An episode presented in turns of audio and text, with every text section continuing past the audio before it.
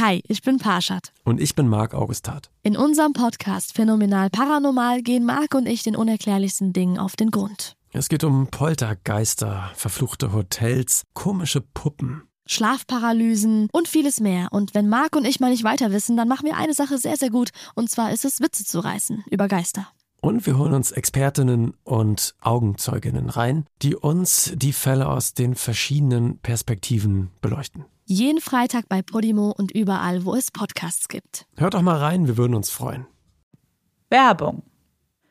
Bevor wir mit der Folge anfangen, möchten wir uns bei unserem heutigen Werbepartner bedanken. Manscaped.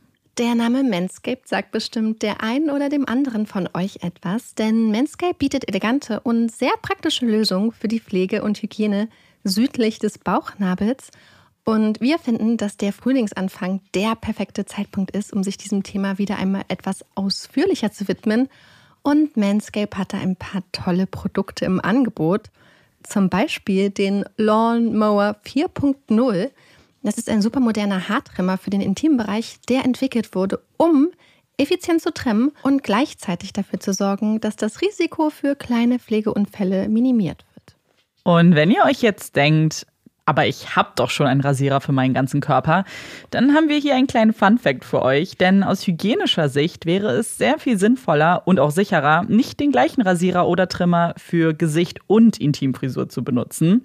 Und ein weiterer Vorteil des Lawnmowers 4.0, er ist wasserdicht und kann somit auch unter der Dusche verwendet werden. Also super praktisch.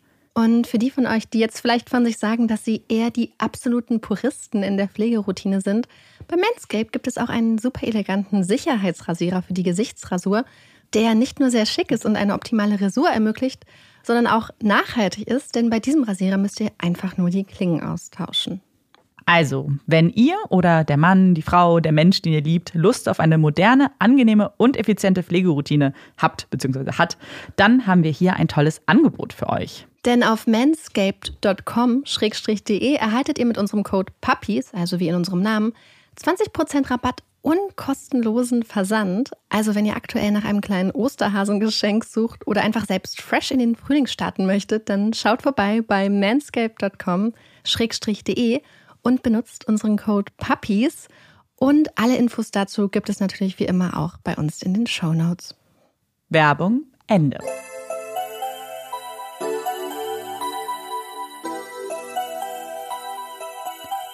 Herzlich willkommen bei Puppies and Crime, unserem True Crime Podcast. Ich bin Marike. Und ich bin Amanda. Marike und ich nehmen heute getrennt voneinander auf. Und zwar auch mit größerer Distanz als sonst so kilometertechnisch. Marike ist immer noch bei ihren Eltern auf dem Dorf. Ich sitze gerade in Prag in einem Hotel und hoffe die ganze Zeit inständig, dass äh, meine Aufnahme funktioniert, weil ihr wisst, äh, die Technik spielt ja nicht immer so mit, wenn wir möchten, aber bis jetzt sieht alles noch ganz gut aus. Und ich bin auch gestern, nee, vorgestern, seht ihr, ich bin ganz verwirrt, äh, auch erst aus Fuerteventura zurückgekommen. Ich war im Urlaub, um ein bisschen meinen Kopf abzuschalten und freizukriegen und das hat sehr gut geklappt und jetzt bin ich beruflich in Prag und wir nehmen trotzdem natürlich diesen Podcast für euch auf. Ich freue mich aber auch darauf, dass wir uns nächste Woche auch mal wiedersehen, Marike. Ich auch. Ich freue mich sehr, sehr darauf, mit Olaf und Amanda zusammen im Studio zu sitzen. Ich glaube, Olaf vermisst dich auch schon. Äh, hat er mir oh, ins Ohr geflüstert. Nee. ähm, an dieser Stelle haben wir was fast was vergessen. Wir haben uns nämlich gerade überlegt, was wir zur Einleitung sagen und meinten so, ah komm, wir reden einfach kurz darüber, dass wir nicht zusammen aufnehmen. Amanda, wir hatten diese Woche eine Ankündigung. Ah. Oh mein Gott, das stimmt. Das ist eigentlich das Wichtigste, worüber wir reden müssen. Ja. Und wer uns bei Instagram folgt, der weiß ja eigentlich schon, worum es geht. Aber vielleicht für diejenigen, die nur diesen Podcast hören, für die kann das jetzt ganz neu sein. Und zwar haben wir Merch rausgebracht. Yay! wir sind ganz aufgeregt immer noch. Also es ist äh, irgendwie ganz, ganz komisch. Ich glaube das noch gar nicht. Ähm, wollen wir ganz kurz was zum Merch sagen? Ja, also ich ja. glaube, wir wollen noch mal eine Folge machen, wahrscheinlich nächste Woche, wo wir ein bisschen ausführlicher darüber quatschen und auch mal die Kim, mit der wir das Merch zusammen machen, zu, zu Wort kommen lassen. Ich glaube, wir sollten einfach am Schluss noch mal ein bisschen darüber reden, nach dem ja. Fall. Aber wir haben das Merch zusammen mit einer Firma gemacht, beziehungsweise eine Firma hat das für uns gemacht, Merchandise. Und das ist eine Firma, äh, ganz liebe Grüße an Kim an dieser Stelle, die sich darum bemüht, Merch so nachhaltig, fair und umweltfreundlich wie möglich herzustellen. Und deswegen hat uns die Zusammenarbeit total gefreut mhm. und uns die Produkte, die jetzt auch da sind, machen uns auch ein kleines bisschen stolz, dass das am Schluss jetzt alles geklappt hat, weil mhm. wir da schon sehr, sehr lange dran gebastelt haben mit dem Team ja. von Merchandise und äh, ja, ja, das äh, hast du ganz gut zusammengefasst. Wir freuen uns total, dass es soweit ist, dass wir darüber reden dürfen, dass wir euch die Sachen auch zeigen dürfen. Es gibt ein paar Fotos bei Instagram, aber wir werden euch den Link natürlich auch in der Folgenbeschreibung reinsetzen, dann könnt ihr auch selbst mal gucken. Und vielleicht was ganz wichtig ist, nicht, dass jetzt alle auf einmal losstürmen. Wir arbeiten mit einer Vorbestellphase. Das heißt, es sind jetzt vier Wochen, beziehungsweise wenn ihr es hört, sind es nur noch drei Wochen. Und äh, das heißt, ihr könnt ganz in Ruhe euch die Produkte angucken, könnt euch überlegen, weil sie sind natürlich ein bisschen teurer. Und ja, das, äh, also keiner muss jetzt losstürmen. Genau.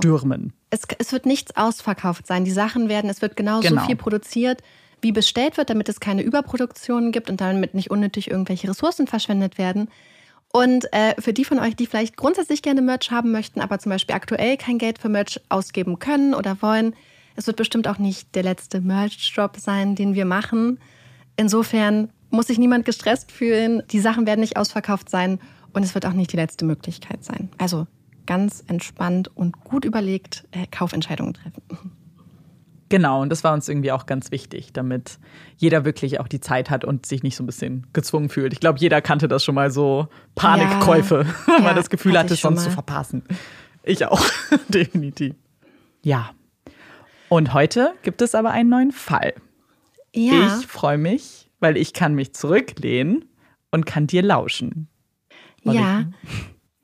Heute begeben wir uns zurück an einen Ort, an dem wir schon mal waren Wobei Ort hier auch nicht ganz der richtige Begriff ist. Vielmehr begeben wir uns auf einen Weg, auf dem wir schon mal waren.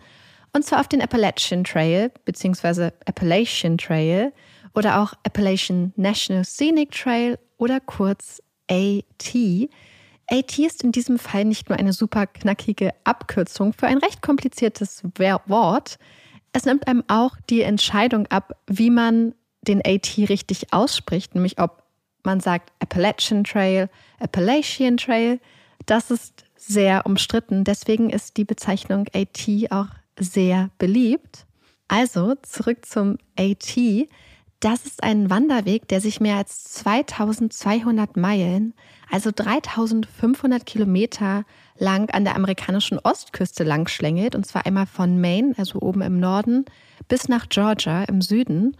Und in unserer 30. Folge waren wir schon einmal hier und haben uns da auf die Spuren von Molly LaRue und Jeff Hood begeben. Das war ein junges Paar, das Anfang der 90er Jahre gemeinsam den Trail entlang gewandert wurde und schließlich im Bundesstaat Pennsylvania dann brutal ermordet wurde. Für die heutige Folge wandern wir den AT ein bisschen weiter entlang in Richtung Süden und zwar bis nach Virginia, dahin, wo der AT am Dismal Creek entlang läuft. Dismal Creek das bedeutet übersetzt und je nach Interpretation so viel wie trübes, düsteres, bedrückendes, klägliches oder auch erbärmliches Bächlein oder Flüsslein. Ein Name, der nichts Gutes verheißt und der im Fall von Dismal Creek auch in die Irre führt. Denn Dismal Creek ist ein wunderschöner Ort, ein Schatz des Berges. Unberührte Natur, das Sonnenlicht, das durch das Blätterdach der Bäume strahlt und auf der Flussüberfläche glitzert, das Zwitschern der Vögel, das leichte Rauschen und Plätschern des Wassers und sogar ein paar kleine Wasserfälle hat das Dismal Creek anzubieten. Also nein, trüb und düster ist das kleine Flüsslein nicht.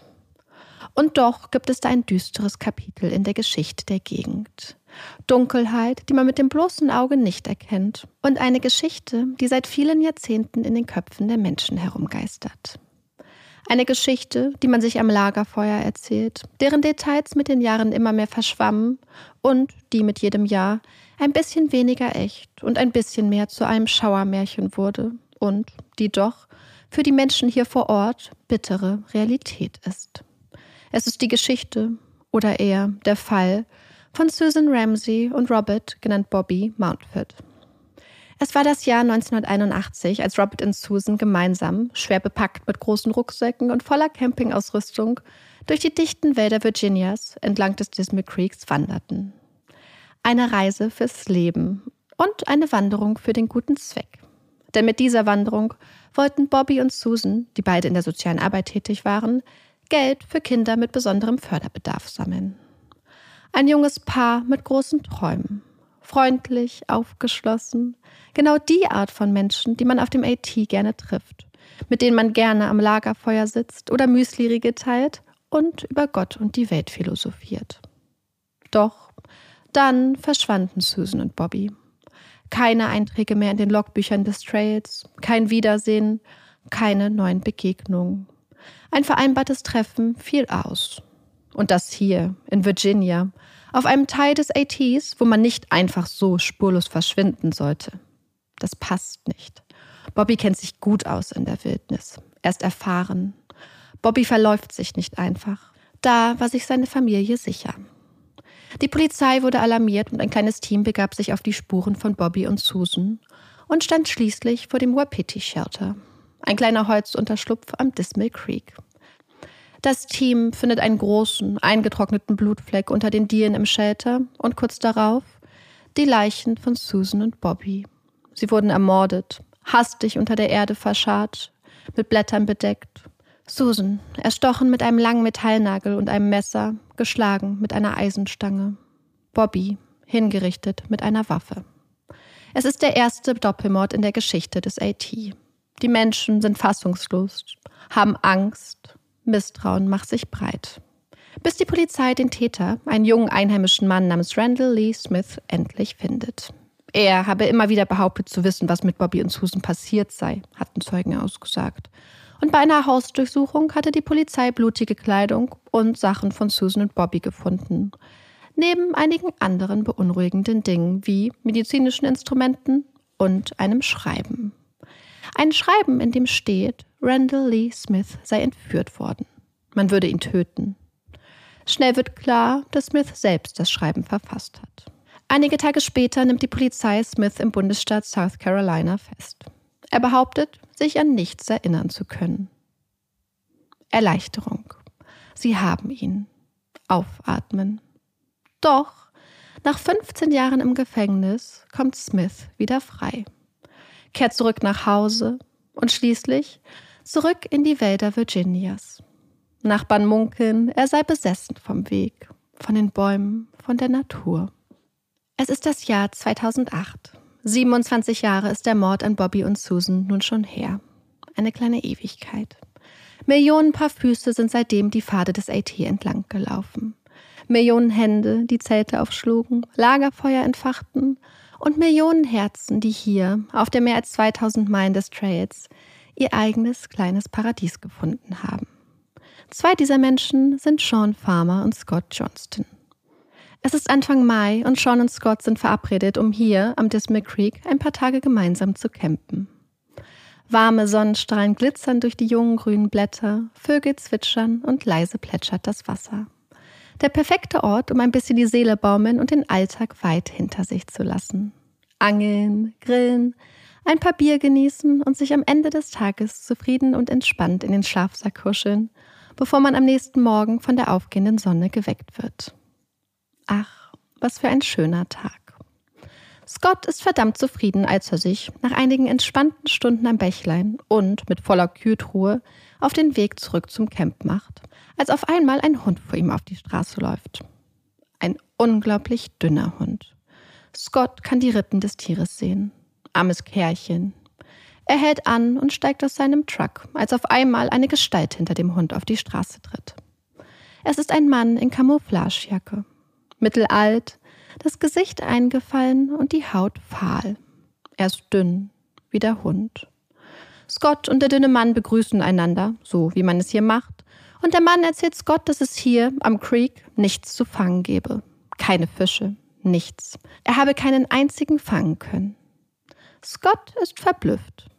Keine Fische? Hier? Die sechs toten Forellen in seiner Kühltruhe widersprechen. Hier, Scott geht zur Truhe, öffnet den Deckel und präsentiert dem Mann stolz einen Sack mit ein paar Forellen. Da, schau, hier gibt es richtig viele Fische.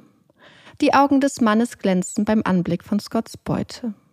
Scott erkennt den Blick, den Hunger und bietet dem dünnen Mann und seinem Hund ein paar Forellen an.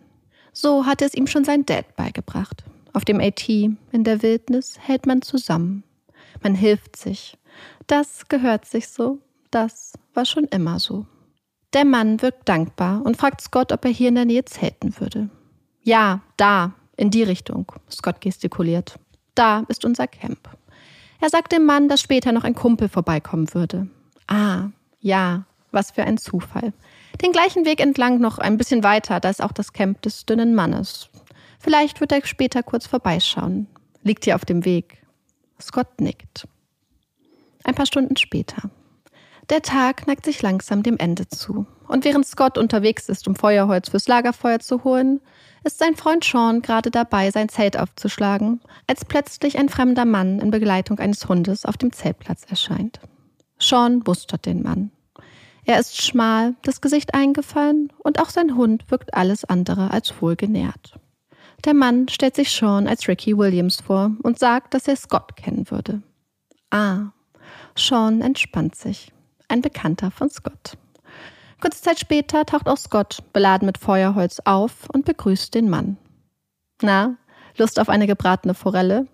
Ein kleines Lagerfeuer wird entfacht und die Männer sitzen um die lodernden Flammen.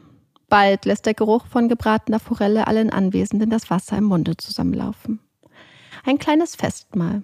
Und auch der dünne Hund, Bo, bekommt seinen eigenen Fisch. Das Gespräch dreht sich um dies und das. Camping, Angeln, Sport. Sean und Scott fragen Ricky, ob er oft Witze wegen seines Namens abbekommen würde. Schließlich heißt er ja genauso wie der berühmte Football-Profi Ricky Williams. Ach, den Footballspieler, seinen Namensvettern, den kann er gar nicht leiden, sagt Ricky missmutig. Lieber erzählt er ihnen von seinem bewegten Leben. Berichtet von seiner Studienzeit an der Virginia Tech und seiner Arbeit für die NASA. Sean und Scott lauschen den Geschichten aufmerksam und glauben Ricky kein Wort. Ein kleiner Hochstapler, der neben einer ordentlichen Mahlzeit im Magen scheinbar auch ein bisschen Aufmerksamkeit und Anerkennung braucht. Der vielleicht zu Hause rausgeworfen wurde, der zu viel trinkt. Ach, was wissen Sie schon? Auf dem AT hilft man sich, ohne viele Fragen zu stellen. Ihr Besucher scheint sich wohl zu fühlen bei Ihnen. Sehr wohl. Selbst als die Nacht sich über den Wald legt, macht er keine Anstalten, sich zu verabschieden. Dabei wird der Weg zu seinem Camp mit dem Einbruch der Dunkelheit immer heikler, immer gefährlicher. Ricky sollte sich echt langsam auf den Weg machen, denken Sean und Scott. Und dann, so als hätte er die Sorgen der beiden Freunde gehört, steht Ricky auf und geht ein paar Schritte zu seinem Hund, der satt, zufrieden und glücklich vor dem Eingang von Scotts Zelt liegt. Er beugt sich runter zu seinem tierischen Begleiter und streichelt ihm über den Lauf. Komm, Junge, wir müssen zurück zum Camp. Ricky richtet sich auf, geht ein paar Schritte und greift mit der Hand vollkommen entspannt in die Tasche seiner Camouflagejacke. Und dann eine schnelle Bewegung, ein kleiner Feuerblitz und ein Knall, noch ein Knall. Scott erschrickt, versucht zu verstehen, was passiert ist, blickt irritiert auf Ricky, der da steht auf seinen ausgestreckten Arm, auf die Waffe, die genau auf Sean zielt. Sean, der jetzt in den Lauf der Waffe blickt, versteht zuerst gar nicht, dass er getroffen wurde, dass Ricky ihm in den Kopf geschossen hat.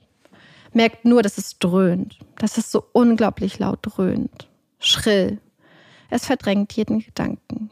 Sein Mund schwillt an. Er kann kein Wort rausbringen. Merkt, wie seine Sicht immer schwächer wird. Wie benommen steht er auf. Der Mann hat seine Aufmerksamkeit nun auf Scott gelenkt. Und Scott rennt um sein Leben, versucht sich vor den umhersausenden Kugeln in Sicherheit zu bringen. Vergeblich. Eine Kugel bohrt sich in seinen Rücken. Scott versucht, sich hinter einem Baumstumpf zu verstecken und merkt auf einmal, wie etwas warm an ihm herunterläuft. Er tastet panisch seinen Hals ab und er spürt dann das Loch, das die Kugel in seine Haut gerissen hat. Scheiße. Er blutet. Er verblutet. Er muss etwas tun. Ohne lange zu überlegen, steckt Scott seinen Finger in die Wunde in seinem Hals, versucht irgendwie den Blutfluss zu stoppen. Mit leerem Blick dreht sich der Mann nun um. Die Waffe zielt wieder auf Sean. Sean, dessen Gesicht geschwollen ist, der kaum sprechen kann, dessen Kopf so unglaublich dröhnt und der jetzt eine Entscheidung trifft. Er geht auf den Mann zu, will ihn irgendwie aufhalten, sich ihm in den Weg stellen. Er soll aufhören, auf sie zu schießen, Sie wollen nicht sterben. Sean ist ein großer Mann, Eine beeindruckende Erscheinung. Mut, Verzweiflung, Todesangst. Sean steht nun genau vor dem Mann, genau vor der Waffe. Und der Mann schießt. Eine Kugel. Genau in Seans Brust. Sean dreht sich um und rennt um sein Leben. Zurück zu seinem Truck. Er merkt, dass er verfolgt wird, dass der Mann hinter ihm ist, ihn jagt. Sean springt in das Auto. Er hält sich eine Hand vor sein Gesicht, um sich irgendwie zu schützen. Eine kleine Geste der Verzweiflung. Der Mann mit der Waffe steht nun neben dem Truck, auf der Beifahrerseite, zieht wieder direkt auf Sean und drückt ab. Doch kein Feuer, kein Knall, keine Kugel. Der Schlüssel im Schloss, der Motor springt an, der Mann lädt nach. Sean duckt sich, tritt aufs Gaspedal und rast davon. Die Gedanken rasen in seinem Kopf. Er muss hier weg, muss Hilfe holen. Er denkt an Scott. Scott, der immer noch da draußen ist, schwer verletzt. Und an den Mann mit der Waffe, der gerade nachgeladen hat. Sie brauchen Hilfe. Unbedingt. Er rast in die Dunkelheit. Als Scott sieht, dass Sean mit seinem Truck losfährt, den Schüssen entkommt, keimt die Hoffnung in ihm auf. Sie energetisiert ihn, gibt ihm die Kraft, loszulaufen. Die Hand immer noch in eine Wunde am Hals gedrückt, eine Kugel im Rücken, rennt Scott durch das dunkle Dickicht in Richtung der Straße. Er sieht die Scheinwerfer vor Seans Truck. Ja, er hat es geschafft. Der Wagen bremst und Scott klettert auf den Beifahrersitz, schreit seinen blutenden Freund an. Los, los! Sie müssen sich beeilen, brauchen Vorsprung. Denn Scotts Truck steht immer noch auf dem Campingplatz, der Schlüssel im Schloss. Jeden Moment könnten die Scheinwerfer des Wagens im Rückspiegel auftauchen. Sie müssen hier weg. Sean tritt das Gaspedal durch, rast, viel zu schnell, die kleine, unbefestigte Straße entlang. Sie müssen sich beeilen, sonst holt er sie ein. Oder, oder sie verbluten einfach. Beide sind schwer verletzt, haben Todesangst. Mit Vollgas brettert der Wagen durch die Dunkelheit. Sean schafft es kaum, die Spur zu halten. Es ruckelt, Steine fliegen. Der Wagen kommt vom Weg ab. Scott schreit, blickt seinen Freund an. Sean umklammert das Lenkrad, doch sein Gesicht ist angeschwollen, voller Blut. Er wirkt wie kaum noch bei Bewusstsein, kann kaum sehen. Scott greift nun ins Steuer. Eine Hand am Lenkrad, eine Hand in der Wunde am Hals.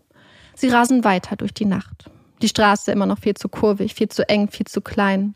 Das Auto immer noch viel zu schnell. Der Wagen schlittert. Sie schreien wissen, dass sie nicht warten können, dass sie weiter müssen. Weiter, bis sie irgendwann, nach mehreren Meilen durch den dunklen Wald, am Fuße des Berges ankommen. Eine kleine Ansammlung von Häusern säumt die Straße. Das erste Haus, eine leere Baustelle.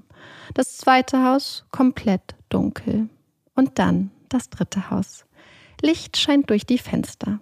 Sean bremst.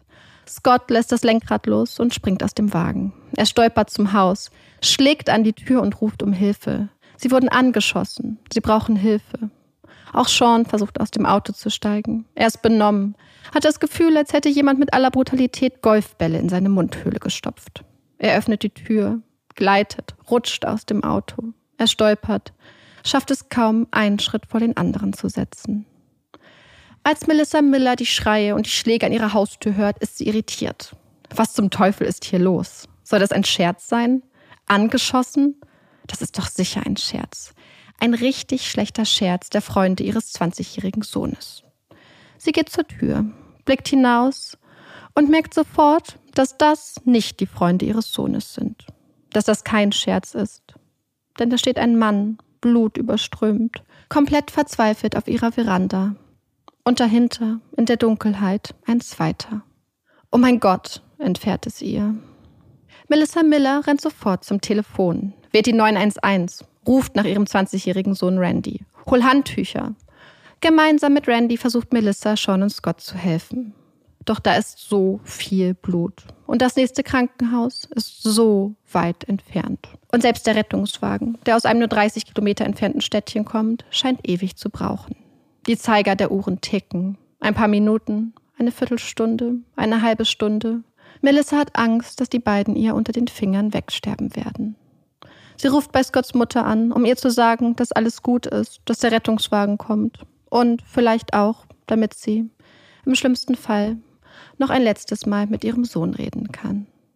Und dann, nach 45 Minuten, die Scheinwerfer des Rettungswagens. Noch bevor die Fahrt losgeht, zeigt ein State Trooper Scott ein Plakat. Vermisst steht dort. Ist das der Mann? fragt der State Trooper. Scott blickt auf das Bild. Auf das Gesicht des Mannes, der kaum eine Stunde zuvor versucht hatte, ihn und Sean zu töten. Ja, das ist er. Er hatte sich ihn als Ricky Williams vorgestellt. Doch der Name des Mannes auf dem Poster ist Randall Lee Smith.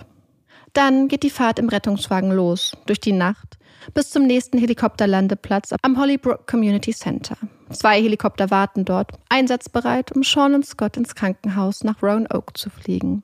Doch schnell stehen die Ärzte vor einem Problem. Denn Sean ist ein großer Mann, viel zu groß für den kleinen Helikopter, und während Scott in seinen Helikopter verladen wird, geht die Odyssee für Sean am Boden weiter.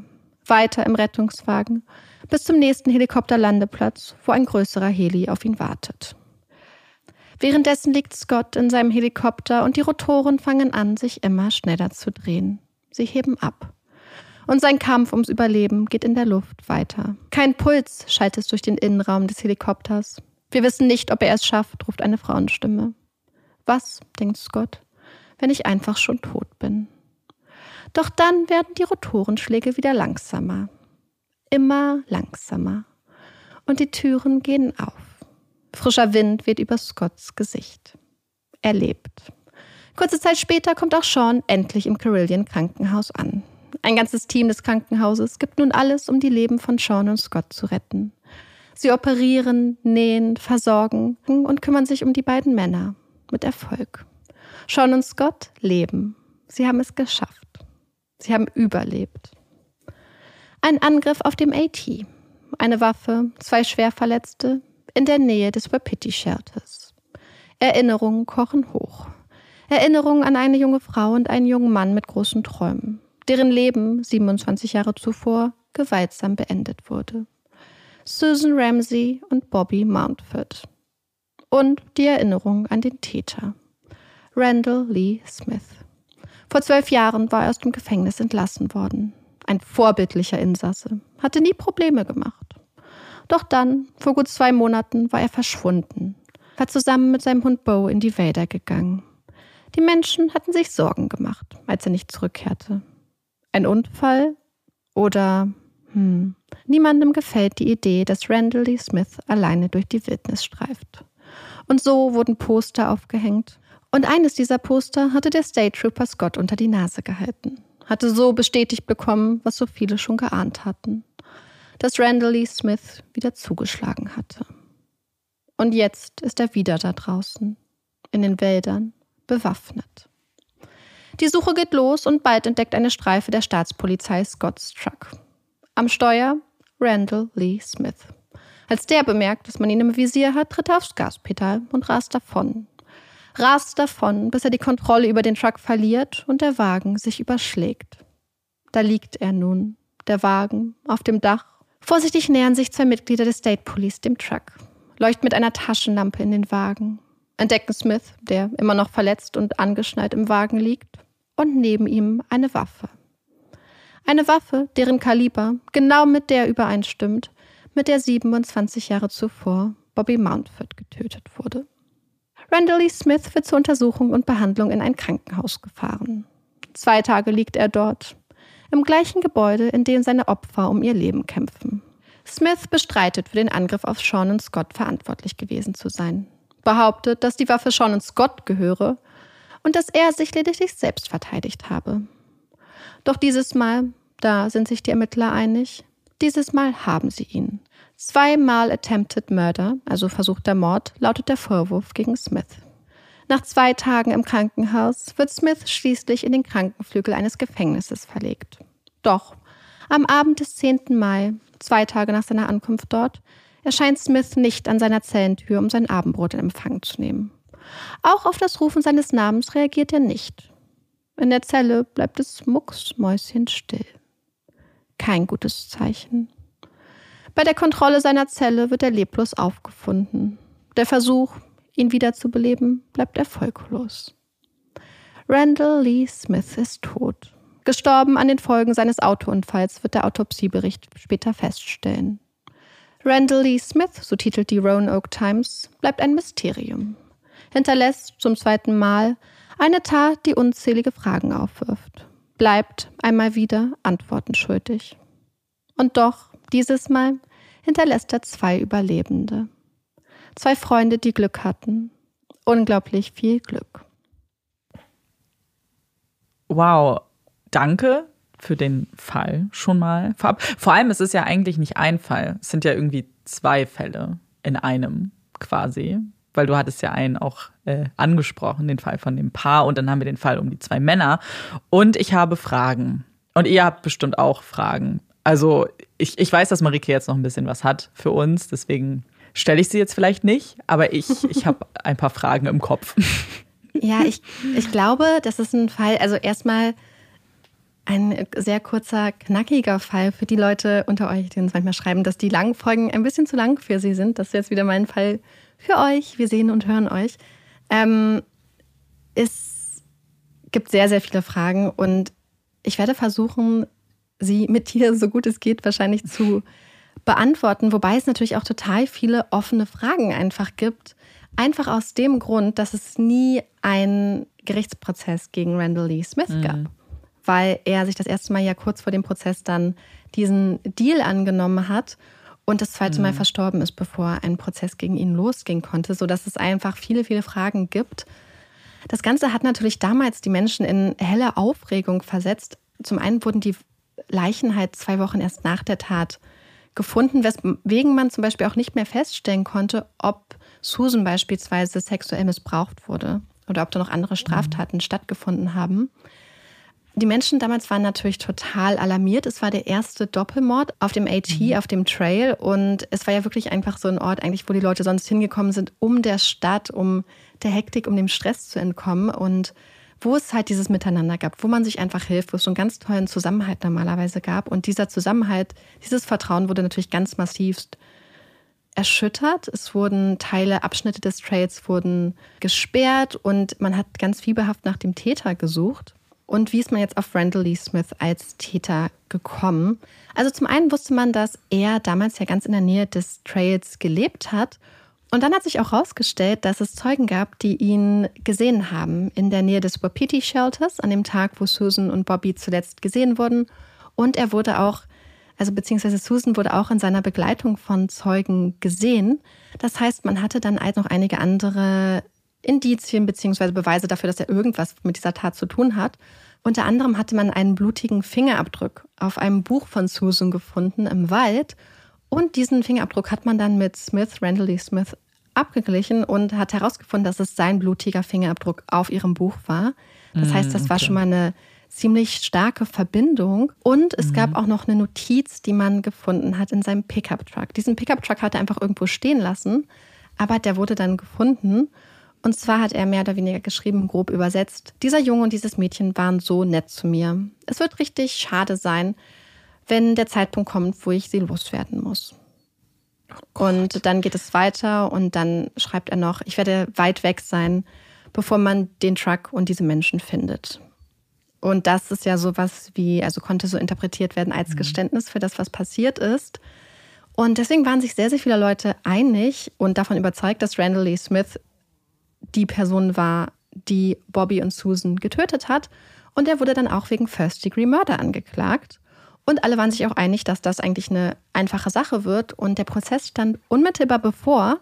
Doch ganz kurz bevor es losging, hat sich der Staatsanwalt Hezekiah Osborne dann dazu entschieden, Smith einen Deal anzubieten, ein Plea Bargain, weil er das Gefühl hatte, dass der Fall ziemlich viele Lücken hat und dass er sich nicht sicher war, ob er die Jury von der Schuld überzeugen könnte. Was für alle Leute, die mit dem Fall betraut waren, wohl eine ziemliche Überraschung tatsächlich war. Auf jeden Fall hat er Randall Lee Smith den, das Angebot gemacht, dass wenn er sich zweimal wegen Second-Degree-Murder für schuldig bekennt, dass er dann 15 Jahre bekommt. Das heißt zweimal 15 Jahre. Aber in den USA gibt es ja immer die Möglichkeit, dass Strafen quasi addiert werden, also nacheinander abgesetzt werden, abgesessen werden oder gleichzeitig. Und in diesem Fall wären diese 15 Jahre, also einmal 15 Jahre für den Mord an Susan und einmal 15 Jahre für den Mord an Bobby, wären dann gleichzeitig abzusitzen. Das heißt insgesamt eine Haftstrafe von 15 Jahren. Und Randall Lee Smith hat das natürlich dankend angenommen und niemand konnte das so wirklich nachvollziehen. Es gab sehr, sehr viele Absolut. Proteste. Die Eltern der beiden haben gesagt, dass es immerhin ein Ende symbolisiert und haben dem Deal dann wohl auch zugestimmt. Aber dadurch, dass es halt auch keinen Prozess gab, gab es halt auch nie eine Aufarbeitung des Falls. Man weiß bis heute nicht genau, was passiert ist. Ja, also wir wissen einfach, wenn es keinen Ja, Prozess die- gibt, gibt es keine psychische Einschätzung, es gibt ähm, keine Aufarbeitung des Falles, es gibt eigentlich nichts im, keine Dokumente für die Öffentlichkeit, um nachzuvollziehen, was damals wirklich passiert ist. Und diese Möglichkeit, auch vielleicht für andere Wanderer daraus zu lernen, wurde dann so ein bisschen vertan, hatten manche Menschen das Gefühl. Naja, was ich halt auch so schwierig finde, ist, also gerade diese Aufarbeitung fehlt, aber dann auch mit dem Strafmaß, weil mit 15 Ja. Jahren ist es halt auch sehr wahrscheinlich, dass er noch rauskommt. Und dann das Gefühl zu haben, du lässt jemanden in die Freiheit und für uns wirkt dieses Verhalten, dieser Mord ja einfach nur grausam. Sehr willkürlich Und- halt. Ich, ich, Ja, willkürlich, wir haben genau, ja, ja. Fälle, wo man das Gefühl hat, okay, da ist diese Tat aus einer ganz bestimmten Konstellation entsch Genau. entsprungen, sage ich jetzt mal. Die, und die Wahrscheinlichkeit, dass sich diese Konstellation nochmal ergeben wird, ist vielleicht recht gering. Ja. Aber gerade wenn es jemand ist, der vielleicht Menschen tötet, mit denen er keine Verbindung hat eigentlich, Hm. ohne erkennbares Motiv, ist das natürlich immer viel, viel schwerer einzuschätzen. Ne? Ja, total. Das Krasse ist, dass, den, dass damals halt auch mitgeteilt wurde, dass 15 Jahre ist ja die gesamte, die Maximalstrafe gewesen. Das heißt, ähm, den Familien wurde auch mitgeteilt, es kann gut sein, dass er nach siebeneinhalb Jahren wieder rausgelassen Ja, das wird. ist. dass er nach siebeneinhalb Jahren auf Bewährung freikommt. Und da waren natürlich total viele Leute super empört. Siebeneinhalb Jahre wäre die Hälfte der Strafzeit. Tatsächlich hat sich das Virginia Parole Board schon nach fünf Jahren zum ersten Mal in Betracht gezogen, Smith auf Bewährung freizulassen. Nach fünf Jahren, wohl bemerkt, nach einem Drittel der Haftstrafe. Es gab damals aber ganz massive Proteste dann aus allen Richtungen von Angehörigen und es wurden immer wieder Briefe gemacht und öffentliche Aufrufe und so. Und diese Menschen haben ganz, ganz stark dagegen protestiert, dass er so früh rauskommt. Und diese starken Proteste haben auch jede weitere Bewährungsanhörung in den kommenden Jahren begleitet, so dass das schlussendlich dazu geführt hat, dass er tatsächlich die 15 Jahre dann abgesessen hat. Also dass er erst nach 15 Jahren im Jahr 1996 dann auch entlassen wurde. Ich bin da irgendwie auch so, es ist so für mich so ein bisschen schwierig, das auch einzuschätzen, weil ihr wisst ja, dass wir ja dafür sind, wenn Menschen sich bewähren, auch auf Bewährung entlassen zu werden. Ich finde ihn als Person und wir wissen ja, was passiert. So, wir gucken jetzt natürlich aus so einer dritten Perspektive, so von oben hinauf und wissen ja, dass das Ganze nochmal, äh, dass er nochmal eine Straftat begehen wird. Aber irgendwie, ja, diese Tat als solches wirkt einfach so, ja, willkürlich und irgendwie, und die Gefahr irgendwie, die aus ihm ausgeht, Ja. finde ich halt so groß. Ja, absolut. Und das haben auch damals ganz viele Leute gesagt. Also die äh, Informationslage ist leider nicht so dicht, aber es gibt einen ganz guten Artikel aus der Woche, in der er entlassen werden sollte, im Jahr 1996 von der Roanoke Times, wo das behandelt wird. Denn das ist quasi in der Woche geschrieben, als er dann tatsächlich auf Bewährung freigelassen werden sollte. Was heißt auf Bewährung? Er hatte ja zu diesem Zeitpunkt seine komplette Haftstrafe, das Ja, ja. Maximum, abgesessen. Und normalerweise ist es so, dass Menschen nach ihrer Strafe, also in Virginia wohl ein halbes Jahr ungefähr noch auf der, unter der Aufsicht der Bewährungsbehörde stehen, wenn sie nach der regulären Haftstrafe dann freigelassen werden. Dieser Zeitraum kann durch das Parole Board jedoch individuell verlängert werden. Und für Randall Lee Smith wurde dieser Zeit dann von einem halben Jahr auf zehn Jahre ausgedehnt. Das heißt, damals hat man schon gesagt, okay. dass er mindestens, also dass er bis zum 26. September 2006 unter Aufsicht der Bewährungsbehörde stehen wird, was dann übrigens ungefähr 1,5 Jahre ist vor dem Angriff auf Sean und Scott. Und es wurde im Artikel auch gesagt, dass er unter Umständen wohl teilweise eine elektronische Fußfessel tragen würde. Und das Krasse ist, in diesem Artikel auch von der Roanoke Times aus, ähm, aus dem Jahr 1996 im September wird auch ein anderer Wanderer zitiert, dass er sagt, dass wenn nochmal etwas passiert, also nochmal ein Vorfall mit Randall Lee Smith, dass er dann dafür ist, dass man die Leute, die für das Urteil verantwortlich waren, beziehungsweise das Strafmaß zur Rechenschaft ziehen müsste. An dieser Stelle, das ist natürlich problematisch aus rechtsstaatlicher Sicht, so eine Art äh, spätere zum Verantwortungsziehen von Menschen äh, für Urteile von Richtern und so. Ähm, haben wir auch schon mal in Folgen drüber geredet. Aber ich fand es halt einfach krass, dass es da diesen Artikel gibt von 1996, wo schon jemand sagt, hey, wenn da noch mal was passiert, dann habt Ja. ihr aber richtig verkackt. Und Und dass das dann, und wenn man sich das dann anguckt, was dann halt zwölf Jahre später passiert, beziehungsweise ähm, elfeinhalb Jahre später, dann ist das ja. irgendwie schon gruselig, das zu lesen, dass die Leute damals schon gesagt haben, hey, es kann gut Na, passieren. Und das, das ist einfach genau das Gleiche fast nochmal passiert. Naja, dass Leute was gesehen haben, was halt da war und ja, was andere nicht gesehen haben, ja, ist irgendwie. Hm. Aber es war ja auch, es war ja damals dann auch das Strafmaß so ein bisschen ausgeschöpft. Also, beziehungsweise, was ich halt krass finde, ist, also dadurch, dass es keinen Prozess gab, wissen wir ja nicht, was die Polizei alles hatte. Aber ja. ich frage mich, warum die Staatsanwaltschaft diesen Deal angeboten hat. Weil ich kann es mir eigentlich Vielleicht, nicht so wirklich äh. erklären, weil ich finde einfach so ein blutiger Fingerabdruck. Natürlich, es beweist faktisch erstmal noch nichts, aber stellt ja schon mal eine direkte Verbindung her. Dann haben wir die Tatsache, mhm. dass blutige Kleidung gefunden wurde. Dann haben wir Augenzeugen, die sie zusammen gesehen haben. Dann haben wir angeblich diese Notiz in seinem Wagen, die äh, sich fast wie ein Geständnis liest. Und ich meine einfach, wenn wir uns einfach angucken, vergleichbare Fälle vielleicht so von, mhm. von der Indizien-Beweislage, dann haben wir schon sehr viele Verurteilungen gesehen, die auf sehr viel wackeligeren Beinen standen. Absolut. Ja, es ist irgendwie, also, dass es Deals gibt, wissen wir ja. Der ist aber natürlich schon einer, der ihm sehr entgegenkommt. Oder hat man ja. zumindest das Gefühl. Und da frage ich, ja, das finde ich auch ein bisschen. Ja, vor allem, was mich auch so irritiert, ist, ja, er hat dann die 15 Jahre abgesessen und natürlich, dann hat er seine, sein, dann muss er ja auch ähm, entlassen werden. Aber ich finde es so seltsam, dass sie ihm dann diese zehn Jahre, also diese Verlängerung von diesem Bewährungszeitraum noch auf, also auf zehn Jahre dann verlängert haben, aber nach fünf Jahren die erste Bewährungsanhörung war, weißt ja. du? Was wir natürlich nicht wissen, ist, wie sich dieses Parole Board immer zusammensetzt. Absolut, ja. Weil manchmal sind da jetzt zum Beispiel dann ähm, Politiker drin oder so. Das heißt, es kann ja zwischen diesen ersten fünf Jahren bis zu dem Zeitpunkt, wo er dann freigelassen wurde, sind ja nochmal zehn Jahre. Das heißt, es kann ja, ja durchaus stimmt. sein, dass sich da so ein bisschen das politische Klima geändert hat, dass sich die personelle Zusammensetzung und auch die Einschätzung geändert hat. Ich ja. fand es auf jeden Fall auch ganz interessant und hatte das Gefühl, dass sich da vielleicht doch wirklich die Einstellungen geändert haben und dass die Leute vielleicht auch so ein bisschen gemerkt haben, hey, wir haben hier jemanden, der Menschen auf dem AT ermordet hat und den wir jetzt mhm. zurücklassen mhm. ja. in die Nähe des AT. Also sie haben quasi gesagt, dass durch die Fußfeste, dass es unwahrscheinlich ist, dass er nochmal auf diesen AT kommt, dass er die Möglichkeit eigentlich nicht hat. Und deswegen habe ich einfach das Gefühl, dass sie einfach das auch gemacht haben, um die Menschen zu beruhigen. Ja, ich glaube, eine der größten Fragen, die auch einfach im Raum steht, bestimmt auch bei dir beziehungsweise bei allen mit dem Fall Beschäftigten und was wohl damals ja auch mit einer der Gründe tatsächlich war oder der Grund, warum die Staatsanwaltschaft wohl wirklich gedacht hat, dass sie vielleicht einen schlechten Fall hat, ist die Frage nach dem Motiv. Und da sind über die Jahre verschiedene Theorien aufgestellt worden. Also eine Theorie, die aufgestellt wurde, ist, dass Randall Smith, der immer als sehr, sehr schüchtern ähm, beschrieben wurde, dass er Probleme hatte, Menschen anzugucken und so, dass er sexuell sehr, sehr unerfahren war und zum Beispiel vielleicht sich äh, zu Susan hingezogen gefühlt hat, irgendwas, und dass mhm. da irgendwie dann was eskaliert ist und dass er dann Susan vielleicht beispielsweise äh, sexuell missbrauchen wollte und Bobby getötet hat, um sich zu schützen oder um das möglich zu machen. Das ist mhm. eine Theorie. Es gab auch vielleicht so die Theorie, dass ähm, er sich zu Susan, die halt eine sehr, sehr nette Person war, vielleicht irgendwie halt hingezogen gefühlt hat, dass sie ihn aber abgewiesen hat und dass er sich dann quasi an ihr gerecht hätte.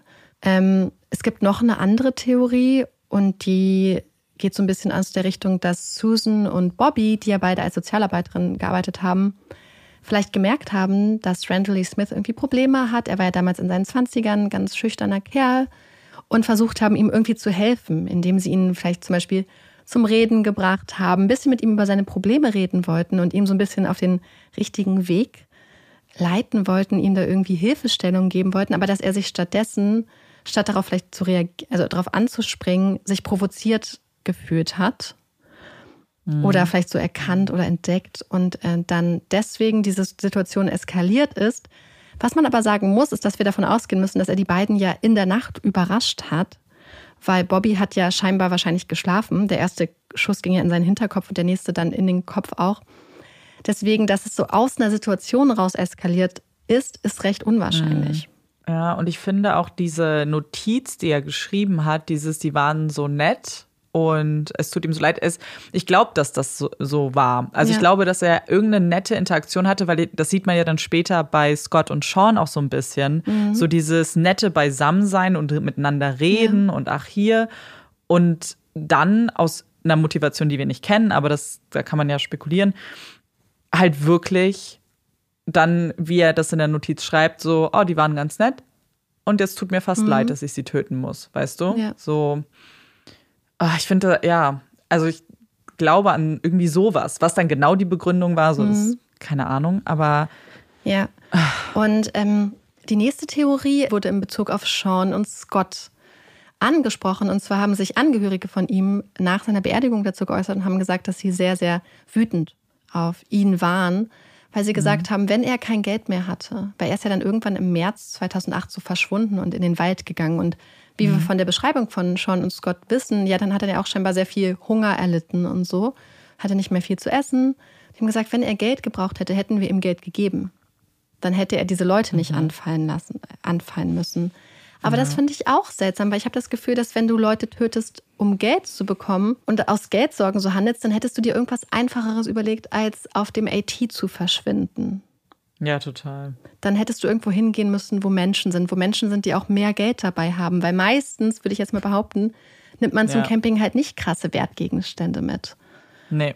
Und absolut. dann, und ich finde, dem würde auch, wenn es so eine in Anführungsstrichen rational habgierige Tat war, die einfach aus materieller Not heraus entstanden ist, würde auch für mich dieser enge örtliche Zusammenhang zum Wapiti Shelter, also zum ersten Tatort, irgendwie auch keinen Sinn ergeben, weil es dann doch klar ist irgendwie, dass du, dass dieser Zusammenhang auch nochmal hergestellt wird irgendwie. Weißt du, was ich ja. meine?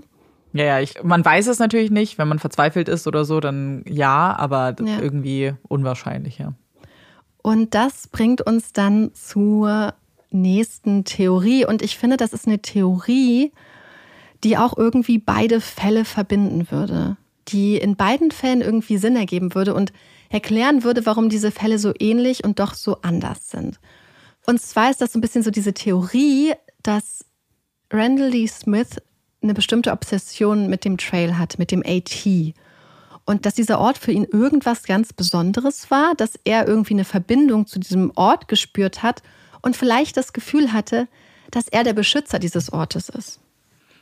Und dass er diesen Ort mhm. vielleicht vor bösen Einflüssen schützen muss oder dass er irgendwie, dass das für ihn so ein Ort der Verehrung und so war. Also man hat zum Beispiel unter anderem ein Schriftstück von ihm gefunden, wo, also später im Fall von Sean und Scott, wo dann drin stand, Heil den Wächtern oder den Beschützern des Wachturms im Norden. Durch die Kräfte von Mutter und Erde hört mich an, zeigt mir eure Herrlichkeit. Ich rufe euch, O Ancient One. Und die Polizei hat gesagt, dass diese Notizen und auch die Symbole, die man gefunden hat, im Zusammenhang mit der Glaubensrichtung Wiccas stehen könnte beziehungsweise dass man das da rein interpretieren könnte und dass dann ein Zusammenhang besteht.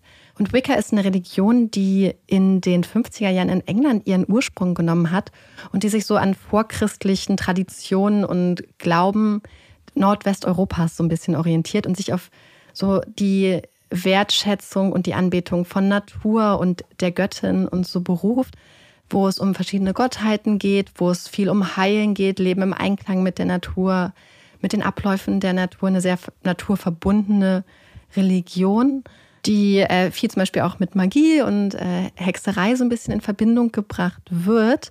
Und dazu muss man auch für die zeitliche Einordnung aber eins wissen. Der erste Mord ist ja 1981 passiert.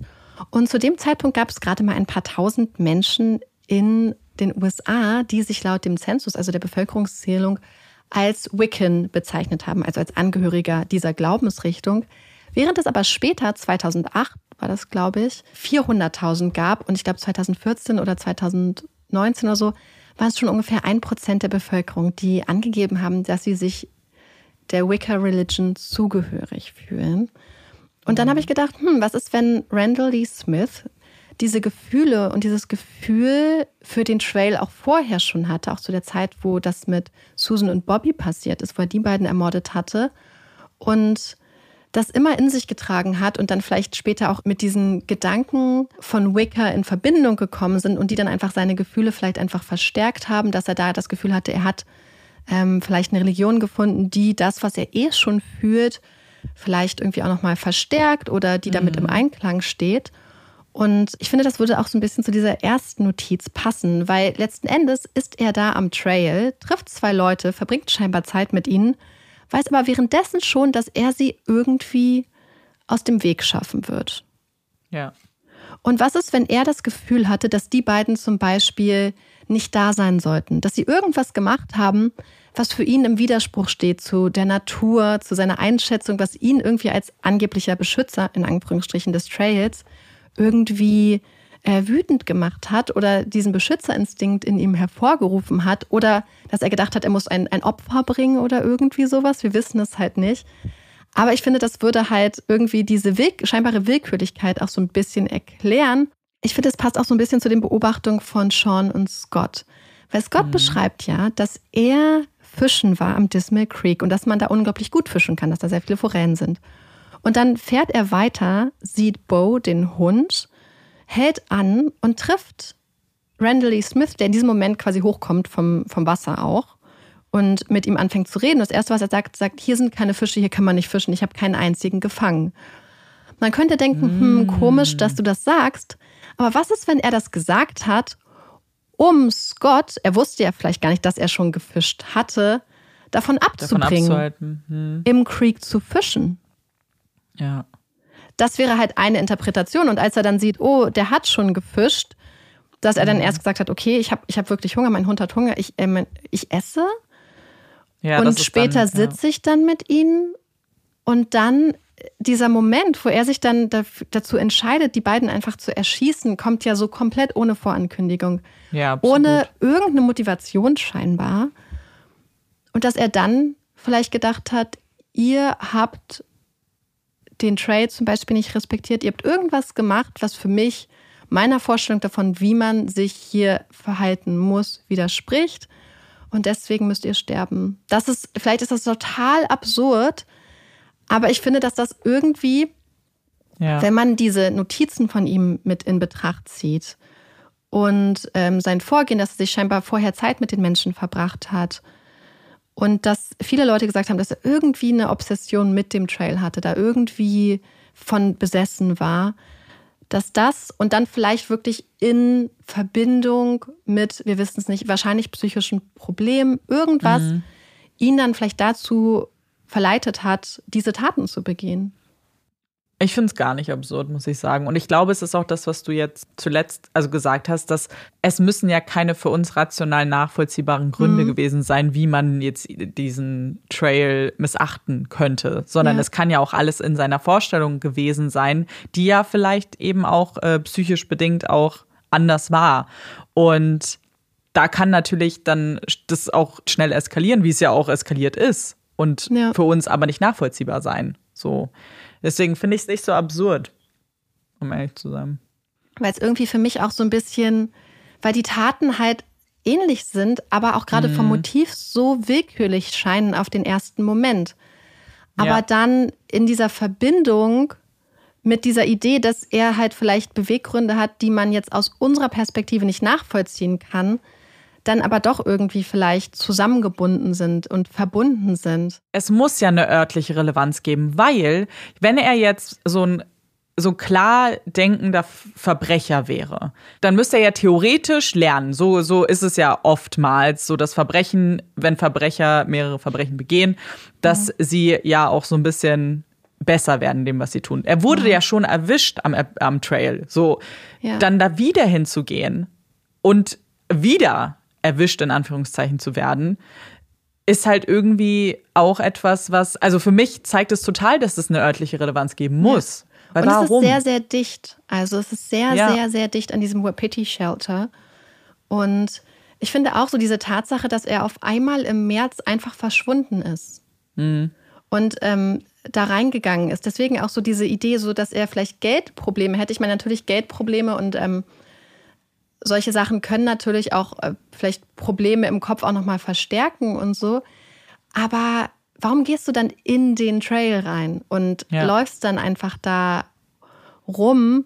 Und deswegen, also diese Theorie wird halt immer geäußert. Ich habe mir Wiccan auch nochmal so ein bisschen einfach angeguckt, weil ich es einfach ganz interessant fand, Und natürlich, mhm. ich habe wirklich gedacht, ich glaube, wenn du vielleicht schon so dieses Grundgefühl hast, dann findest du halt was, was das ähm, auch vielleicht verstärkt, diese Ideen, die du hast, weil Wiccan entstand ja in den 60er bzw. 50er Jahren in England, wurde von so einem englischen Beamten, einem Mann, ins Leben gerufen.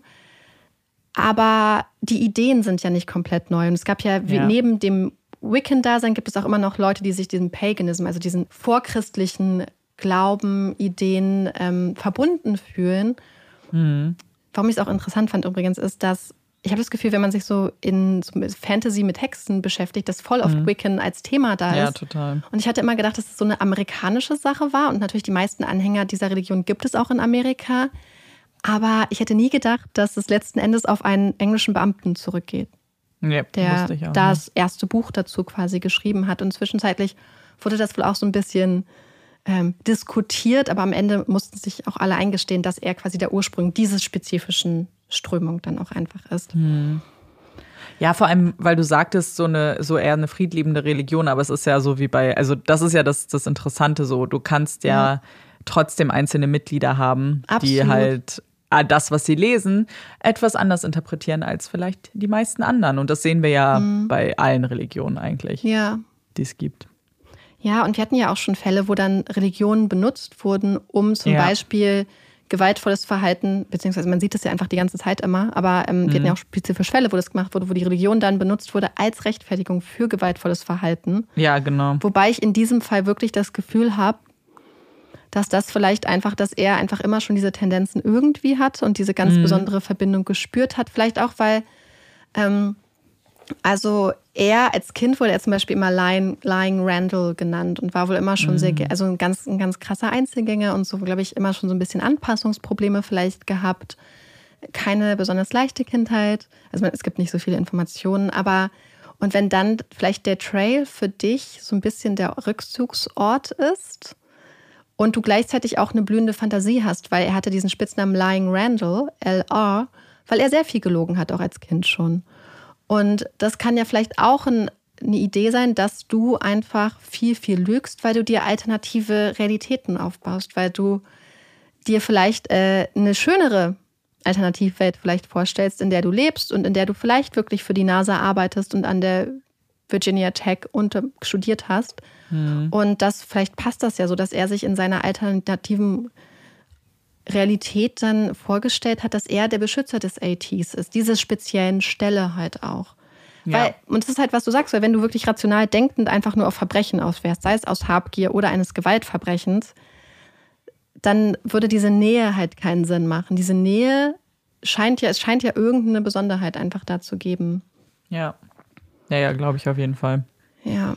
Ähm, der Tod von Randall Lee Smith wurde damals natürlich auf den ersten Blick auch, ich glaube, mit Misstrauen beäugt, dass er gestorben ist in Polizeigewahrsam, in, soweit ich es verstanden habe, im Krankenhaustrakt des Krankenhauses. Und mich hat es auch ein bisschen stutzig gemacht, muss ich sagen. Einfach, weil ich so das Gefühl hatte, wenn eine Person da ist und zum Beispiel innere Verletzungen erlitten hat und auch im Krankenhaus war zwei Tage, müsste man nicht eigentlich den Gesundheitszustand dieser Person dann immer überprüfen? Aber ich weiß es nicht. Also ich, ähm, hm. ich weiß nicht, inwiefern sich zum Beispiel innere Verletzungen auch immer zeigen. Und so die Autopsie ergeben, er sei quasi an den Verletzungen, die er sich bei diesem Autounfall zugezogen hat, dann gestorben. Aber ich habe mich halt auch so gefragt, ich meine natürlich, wenn es zum Beispiel ein Blutgerinnsel ist, es gibt bestimmt viele Sachen, die du nicht mitbekommst.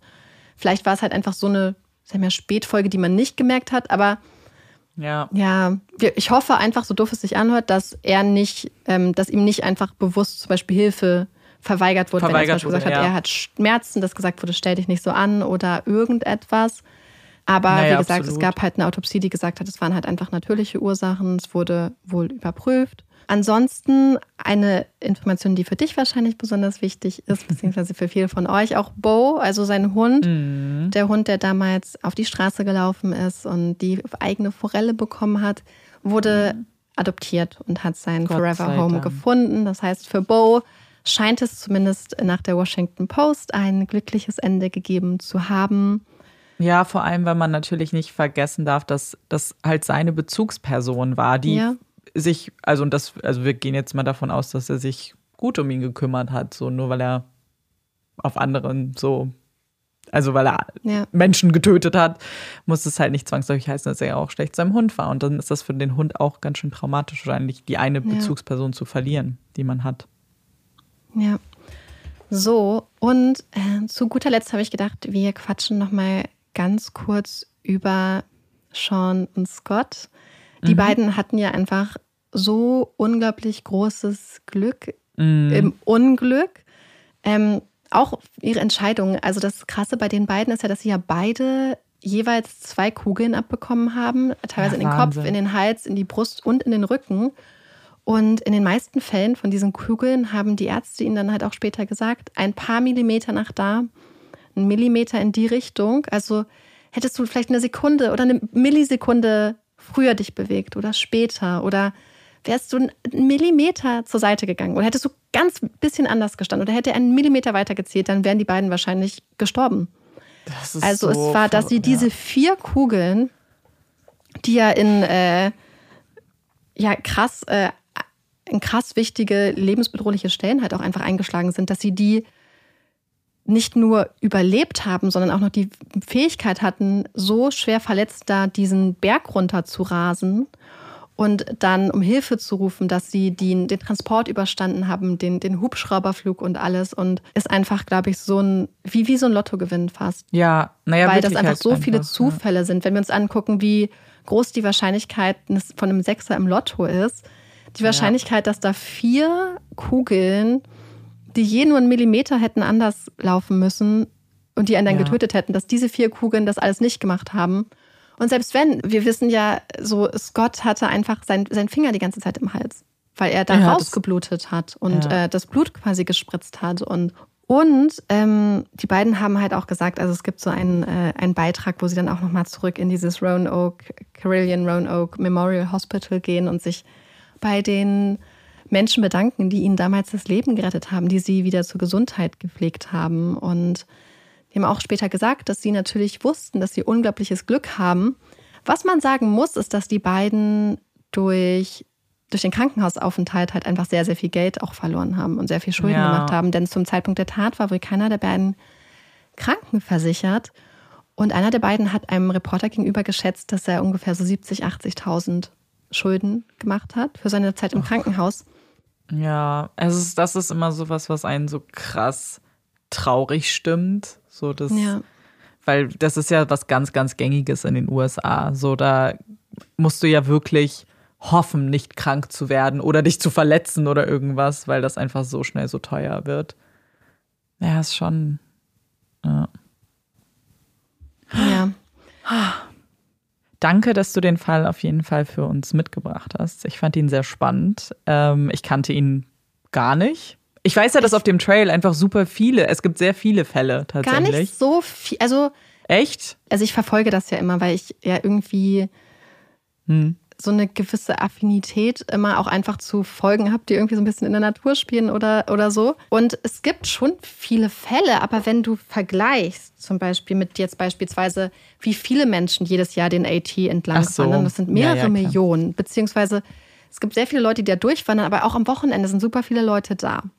Ja, ja, und wenn klar. du das dann vergleichst mit der tatsächlichen Anzahl an Mord und Totschlag, also an, an, an Morden, die auf dem Trail passiert sind, jetzt über die letzten 50 Jahre, glaube ich, dann ist das statistisch gesehen gar nicht so ein gefährlicher Ort, wenn du es zum Beispiel vergleichst mit große Städte, wo auf so und so viele Einwohner dann zum Beispiel so und so viele äh, vollendete beispielsweise Tötungsdelikte kommen, ist die Zahlen oft viel, viel höher. Das meinte auch jemand, diese Fälle sind halt so krass, weil es ja ein Ort ist, ja, ja. wo, glaube ich, einfach auch so ein bisschen mit diesen Grundängsten gespielt wird. Du bist ab von der Zivilisation, ja. du bist am Berg und man ist sehr schutzlos und es ist dunkel. Aber faktisch ist es trotzdem, abgesehen natürlich von Problemen auch wie, es gibt ja natürlich noch andere Gewaltdelikte, die da passieren. Es gibt ähm, mhm. Natur, es gibt wilde Tiere und das alles. Aber ähm, es ist berechnet auf die Anzahl an Leuten, die auf dem Trail sind, berechnet auf die Zeit, glaube ich, die sie da verbringen, einfach nicht so eine hohe Anzahl an, an, an Morddelikten. Also an ja, ich glaube auch nicht, dass es jetzt super gefährlich wahrgenommen wird, sondern nur, dass wenn man sich mit True Crime auseinandersetzt, dann fallen ja. einem mindestens so zwei, drei Fälle ein, die man schon mal noch, irgendwo gehört äh, hat. es gibt auch noch wirklich richtig äh, spannende Fälle, einfach ähm, mhm. auch mit, ja, ja, mit anderen Perspektiven irgendwie auch noch von dem. Fall, die ich einfach sehr aufregend einfach finde. Hm. Ja, vielleicht kennen wir da irgendwie in zwei Jahren auch nochmal wieder zurück. Ja, wer weiß, wer weiß, vielleicht. Jetzt waren wir schon zweimal da, vielleicht gehen wir nochmal zurück. Ja. Danke dir auf jeden Fall. Und wir sind ganz gespannt, mir, was ihr sagt. Ja, ich bin mir sicher, dass viele von euch den kennen werden, denn es gibt von TLC eine Folge dazu, I mhm. Survived hat eine Folge, ich glaube Dateline, ich bin mir nicht sicher. Mhm. Also da gibt es durchaus einige Dokumentationen zu. Und es gibt eine Folge bei Criminal Minds, die auf diesem Fall beruht. Mhm, okay, ja. Also kommt sie einem ja der, dem einen oder anderen. Und ich habe auch überlegt, es kann gut sein, dass ich die geguckt habe, weil ich habe früher richtig viel Criminal Minds geguckt, Echt? als ich noch zu Hause bei meinen Eltern gelebt habe, ja so vor 15 Jahren oder so, so richtig, richtig viel. Fünf, also als ich noch zu Hause gelebt mhm. habe und zur Schule gegangen bin. Ähm, und da habe ich gedacht, vielleicht habe ich die gesehen, weil ich glaube ich in einer der früheren Staffeln ist, wenn ich mich recht erinnere. Ja. Muss ich mir nochmal anschauen. Ja, ich hab, bin da nie richtig zugekommen, ehrlich gesagt.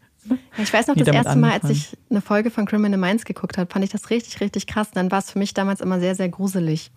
Ja, das Und das mochte ich, ich dann irgendwie zu gucken. Und damit wir jetzt ein ganz kleines bisschen aufatmen können, kommt hier unsere Puppy Break. Yay! Ich bin heute dran mit der Puppy Break und habe mich einem Tier gewidmet, das kein Puppy ist aber ein ganz spannendes Tier auch. Und es hat so ein bisschen zwei Hintergründe, warum ich über dieses Tier sprechen möchte.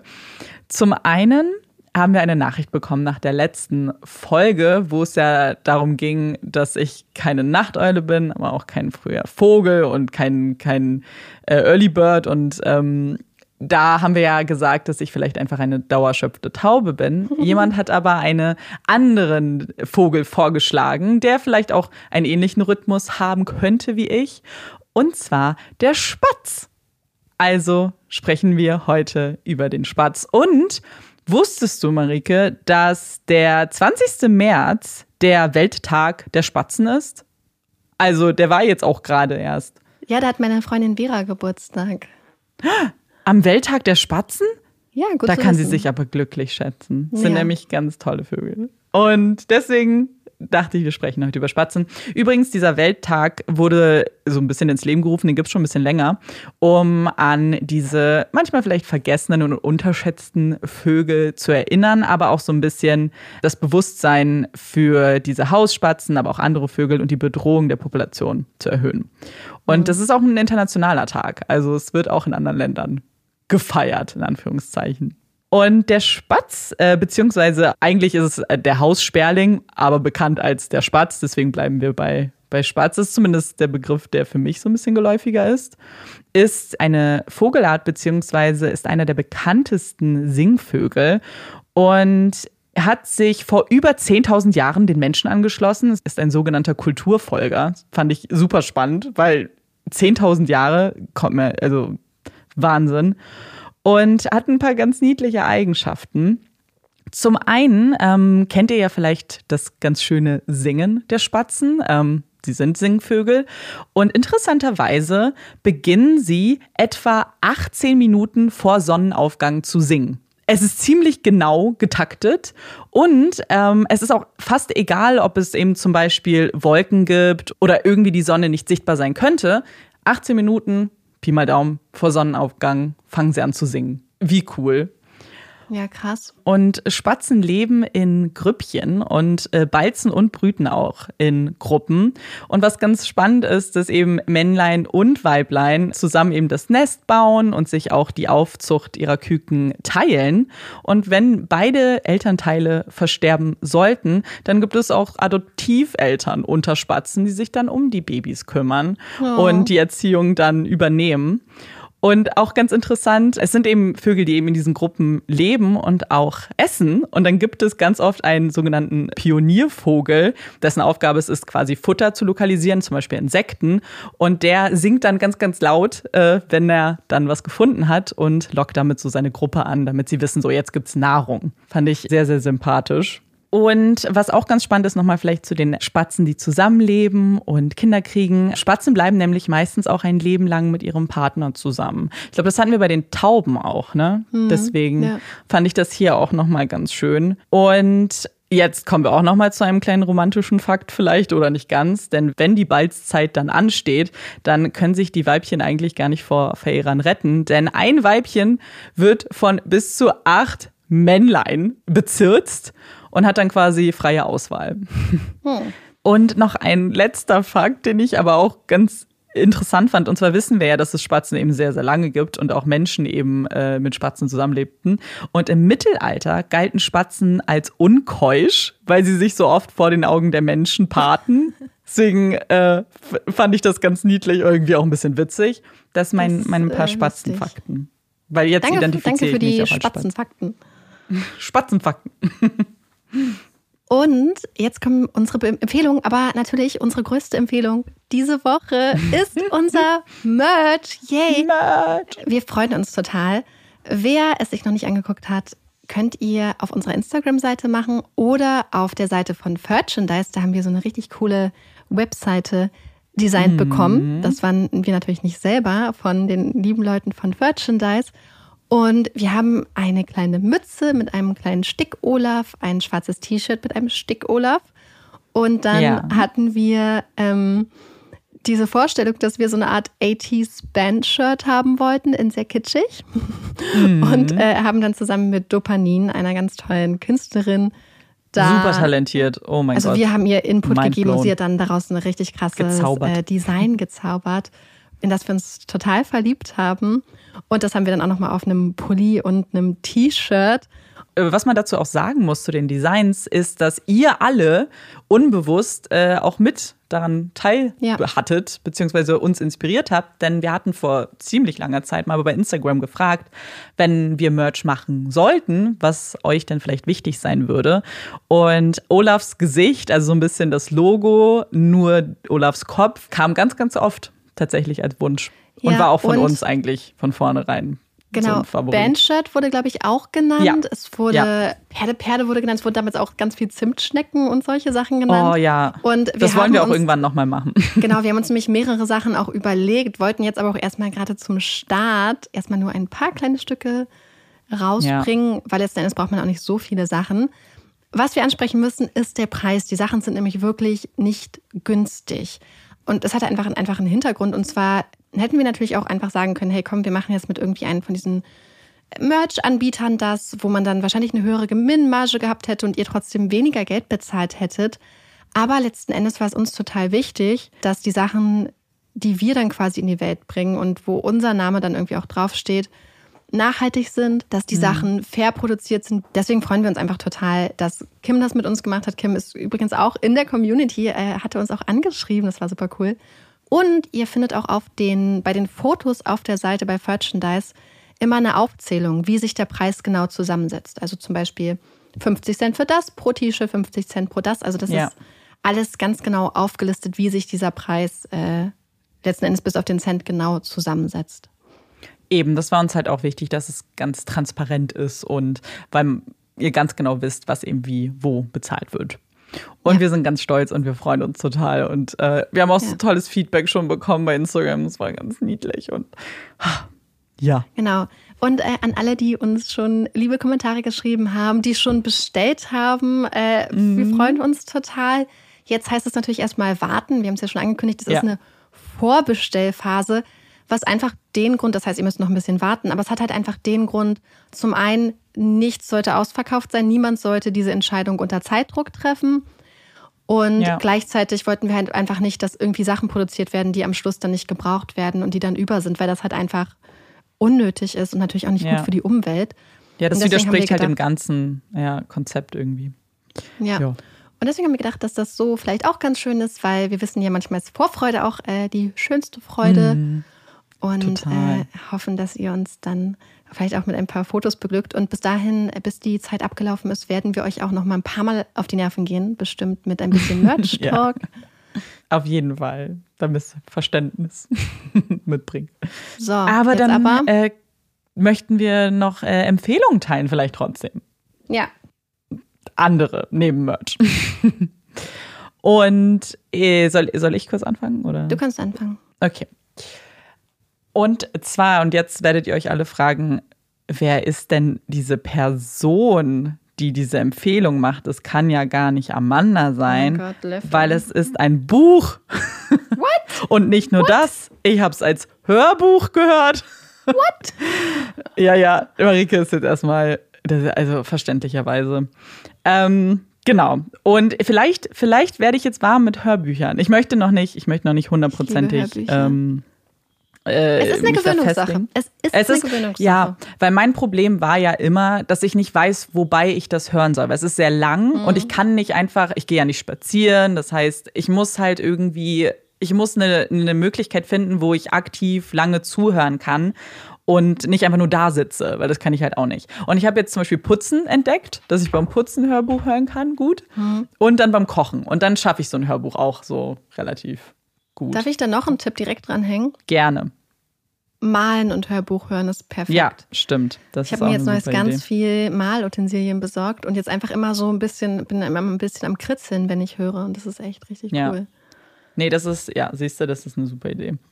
Und genau, jetzt möchte ich euch aber kurz von dem Buch erzählen. Und zwar heißt das Rock, Paper, Scissors von Alice Feeney und ist ein, ja, Krimi-Thriller und handelt von einem Ehepaar, das zusammen auf, in ein, ein Cottage fährt für ein Wochenende. Es kriselt, das merkt man relativ schnell zu Beginn der Geschichte und die beiden wollen eben dieses Wochenende abgeschieden nutzen, um so ein bisschen an ihren Eheproblemen zu arbeiten. Das denkt man am Anfang. Man hört die beiden Sichten, also von äh, sowohl der Ehefrau als auch des Ehemannes und hat langsam das Gefühl, so dass vielleicht nicht die besten Intentionen auch äh, mit in dieses Cottage ziehen, sondern dass vielleicht der ein oder andere Mord geplant werden könnte. Und aber man, man ist sich nicht so sicher. Und das fand ich eigentlich das Tolle an dem Buch. Ich möchte nicht mehr über den Inhalt sagen, weil wer mich kennt und äh, der kann sich das jetzt auch denken, dass das Buch vielleicht den einen oder anderen Twist hat, was ich ja ganz gerne mag. Deswegen lasse ich das mal kurz so stehen. Aber was ich so toll fand, waren eben die unterschiedlichen Sichtweisen, die man hatte. Es schummelt sich später noch jemand dazu. Und einfach diese, die, die Situation, dann haben wir natürlich auch ein Unwetter mit Stromausfall. Es wird gruselig, wir sind alleine abgeschieden. Und das ganze Setting fand ich sehr, sehr gut. Und eben die Geschichte sehr einzigartig und spannend. Deswegen kann ich euch das definitiv empfehlen. Auch als Hörbuch, ganz toll gelesen und tolle Stimmen. Und man konnte das dann gut auseinanderhalten, weil es eben eine männliche und eine weibliche Stimme war. Die männliche Stimme übrigens könnte dem einen oder anderen bekannt vorkommen, ist Richard Für Armitage. alle Hobbit-Fans. Genau. Oder wer auch Harlan Coben Serien gesehen hat, er ist der Vater. Oftmals. Ja. Und ja, fand ich sehr, sehr gut. Das ist, äh, diese Empfehlung habe ich äh, vorletzte Woche schon mal exklusiv von Amanda bekommen. Da hat sie mir das nämlich auch schon mal empfohlen, fällt mir gerade auf. Und das äh, steht auch auf meiner Liste.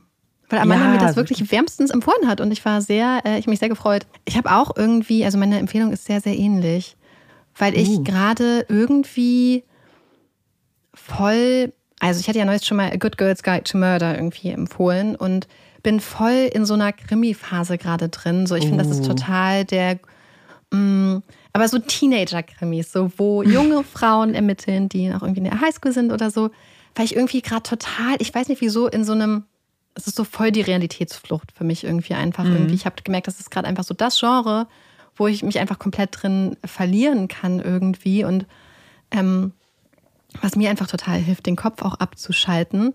Und ich möchte gar kein Buch an sich empfehlen, sondern eine Autorin, die mehrere Bücher geschrieben hat, die ich übrigens auch als Hörbücher gehört habe. Und ich muss sie als Autorin empfehlen, denn sie hat eine Bücherreihe geschrieben mit drei Büchern und dann am Schluss noch mal ein viertes Buch. Und ich finde den ersten Teil der Reihe echt nicht gut. Und Ah, zwar, ähm, aber ich möchte trotzdem die Reihe empfehlen, weil ich finde, dass es besser wird und ich die Charaktere trotzdem mag. Und zwar geht es um Maureen Johnson und es geht, auf Deutsch heißt es Ellingham Academy und auf ähm, Englisch heißt der erste Band Truly Devious a Mystery. Und zwar geht es um Stevie und Stevie wird an einer besonderen, ich sag mal, Elite-Privatschule aufgenommen, der Ellingham Academy. Und das ist eine Schule für junge Menschen mit besonderen Interessen und Fähigkeiten. Und während zum Beispiel bestimmt ein, ein Freund von ihr dort aufgenommen wird, weil er ein Autor ist, ein anderer, weil er ein guter Schauspieler ist, wird Stevie dort aufgenommen, weil sie sich für einen Mordfall interessiert, der viele, viele Jahrzehnte zuvor an der Ellingham Academy passiert ist. Und zwar sind damals die Frau und die Tochter des Gründers der Ellingham Academy verschwunden und wurden entführt. Und sie kommt an diese Schule und möchte diesen Mordfall lösen. Und ich wusste am Anfang, ich weiß nicht wieso, ich hatte es irgendwie nicht gecheckt, dass der erste Teil nicht abgeschlossen ist, sondern quasi nur der Auftakt ist zu diesem Rätsel. Der erste Teil hat mir nicht, nicht so gut gefallen. Ich hab, äh, musste mich ein bisschen durchkämpfen, das vorneweg. Aber ich mochte die Charaktere trotzdem total gerne und fand die Geschichte, also besonders, also es sind quasi verschiedene Geschichten, die sich halt mhm. einmal die Geschichte im Jetzt und einmal die Geschichte in der Vergangenheit und besonders die Geschichte im Jetzt hat mich halt interessiert. Vergangenheit am Anfang noch nicht so, weil ich ich habe es ja gesagt, ich fand den ersten Teil einfach nicht so super, aber trotzdem wollte ich irgendwie an der Ellingham Academy bleiben und wollte Stevie weiter begleiten und ihre Freundinnen und Freunde und bin dann dabei geblieben und habe mich sehr gefreut. Ich fand den zweiten Teil besser, ich fand den dritten Teil auch besser und es gibt sogar noch ein viertes Buch, wo Stevie auch ermittelt äh, in so einem Summercamp, wo es einen ungelösten Mordfall gibt, also so ein richtiger typisch klassischer ähm, quasi Krimi so amerikanisch Mord im Sommercamp. Und den fand ich auch irgendwie sehr äh, unterhaltsam. Und deswegen, obwohl ich den ersten Teil nicht so gut fand, ich fand es trotzdem irgendwie ganz äh, entertaining und es hat mir trotzdem Spaß gemacht. Das klingt und sehr deswegen, gut, muss ich sagen. Hm. Ähm, ich weiß nicht für dich. Okay, das ist schon mal gut. Das ist keine Amanda Empfehlung ja für immer, mich. Ne, Amanda hat ja immer sehr, sehr, sehr hohe Ansprüche an Sachen. Und deswegen bin ich immer da ein bisschen vorsichtig, weil ich niedrigere Ansprüche habe bei vielen Sachen. Hm. Aber vielleicht würdest du den ersten Teil auch schon besser finden, weil du mehr Sachen checken würdest. Hm, Ach so. Interessant. Ja, wobei ich ja. mittlerweile mein Radar ist so ein bisschen off. Also ich habe so, ich habe eigentlich, bin eigentlich echt gut, ganz gut darin, Twists zu erkennen. Ja, irgendwie in letzter Zeit nicht so. Hm. Oh, okay. Ich bin eine schlechte Detektivin geworden. Aber wer weiß, ob es an dir liegt oder ob du in letzter Zeit einfach Sachen konsumiert hast, wo es einfach schwerer vorherzusehen ja. war. Ja, das kann sein. Oder ich, ich habe mich auch bewusst auch so ein bisschen nicht so sehr drauf eingelassen, so schon mitzudenken, sondern wollte auch so ein mhm. bisschen. Aber ähm, ja.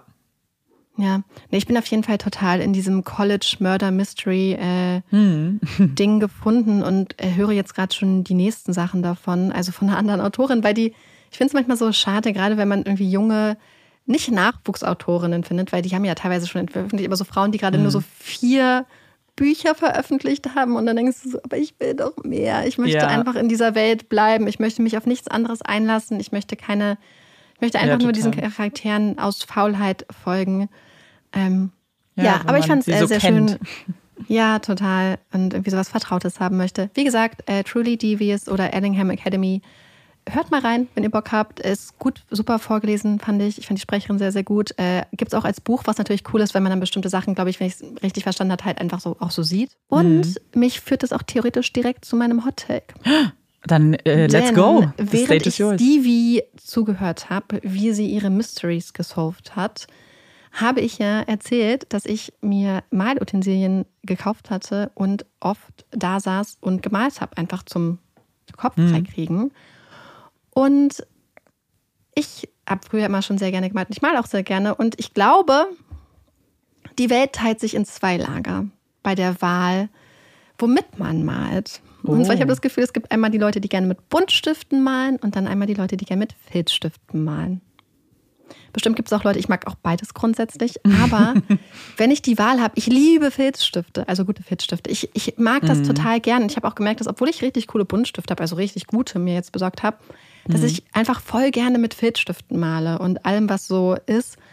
Wurde dafür auch schon in der Schule mal zurechtgewiesen. Wir mussten mal in der äh, fünften oder sechsten Klasse, ich ja. glaube in der sechsten, mussten wir, kennt ihr noch, wenn man Biomappen oder Mappen hatte und dann musste man die irgendwann abgeben? Was ja, ja für mich ja, ja, sowieso das Schlimmste war, weil ich nie Mappen geführt habe, aber ich auch nicht. Irgendwie oh habe ich es hinbekommen und war richtig stolz auf meine Biomappe. Mappe. Hat ja eine ganz schlimme Schrift und so, aber und ich war auch stolz, weil wir zum Beispiel Meerschweinchen malen mussten und so. Und ich habe alles gemalt und ich finde, es sah auch, also aus meiner damaligen Perspektive, echt nicht scheiße aus. Hm. Und habe ich diese Mappe zurückbekommen und dann hatte ich eine Note Abzug. Und weißt du weswegen? Wegen dem Meerschweinchen? Weil ich mit Filzstiften gemalt hatte und nicht mit Buntstiften, wie es vorgegeben Aber das ist ja wurde. frech. Ach so, aber war, es war dir vorgegeben vorher? Wusste ich nicht. Scheinbar wollte okay. unser Lehrer, dass wir mit Buntstiften malen, was ich halt, wieso? Also ich meine, natürlich kannst du sagen, ist vielleicht umweltverträglicher, ich weiß es nicht, vielleicht bestimmt. Aber dann so Weil's viel durchdrückt? Abzug, weil ich mit Filzstiften gemalt habe, wo ich so dachte, Ja, hey, Quatsch. ja, ich kam sowieso nicht mit dem Lehrer zurecht, hat mich immer ermahnt. aber, Du warst halt ein ähm, Rebel, das wissen wir seit der Mathe-Giraffengeschichte. Das war ja sehr viel später, aber das war jetzt ja so in der, also Ja, es war der da kam schon einfach, geboren. ich kam einfach nicht mit diesem Kerl klar. Und das war wirklich der Moment, wo er sich für mich ins Auskatapultiert hat, als er mir einfach einen reinwürgen wollte, weil ich mit Filzstiften gemalt habe. Das fand ich super fies. Ja, ist Ähm, auch Quatsch. Aber ich mal total gerne mit Filzstiften. Ich liebe Filzstifte. Ich mag das voll gerne. Das ist so powerful. So, ma- du machst ein bisschen was und es ist schon voll intensive Farbe. Ja. ja, ich finde es ein bisschen, sch- also es kommt super doll auf den Filzstift an, weil manchmal finde ich es schwer, damit zu malen, ohne dass es dann so, weißt du, dann ungleichmäßig wirkt, weißt du? Ja, Und da muss man dann schon den richtigen Stift dann haben. voll. Ich muss ganz Ah, kurz anmerken, liebe dass das. meine AirPods gleich leer sind. Ich, Okay, okay, okay. ähm, Wir sind auch gleich fertig, oder? Ja, ja, deswegen. Ja, ich muss kurz, der eine ist schon aus, jetzt habe ich noch einen. Oh no. Deswegen, okay, ich hasse kurz durch. ähm, ich habe einen Hottake, der jetzt auch so ein bisschen äh, auch damit zu tun hat, äh, was ich so die letzten Tage gemacht habe. Und zwar äh, war ich ja im Urlaub. Und mir ist etwas eingefallen wieder, was mich, ich war lange nicht mehr im Urlaub und vor allem auch nicht in so einem, also Fuerteventura halt so einem sonnigen Strandurlaub. Deswegen hatte ich das schon wieder vergessen. Aber jetzt mein Hot Take ist ein bisschen auch wieder so ein Rage. Ich hasse es, wenn man aus dem Urlaub zurückkommt und Menschen einem sagen, ach Mensch, du bist ja gar nicht braun geworden. Kennst du diesen Satz? Ja. Weil, oh, also, erstmal möchte ich kurz sagen, wenn Menschen in den Urlaub fahren und sich einfach gerne bräunen, richtig cool. Aber es gibt halt auch Menschen, die das nicht machen, die nicht in den Urlaub fahren, um sich zu bräunen, zum einen.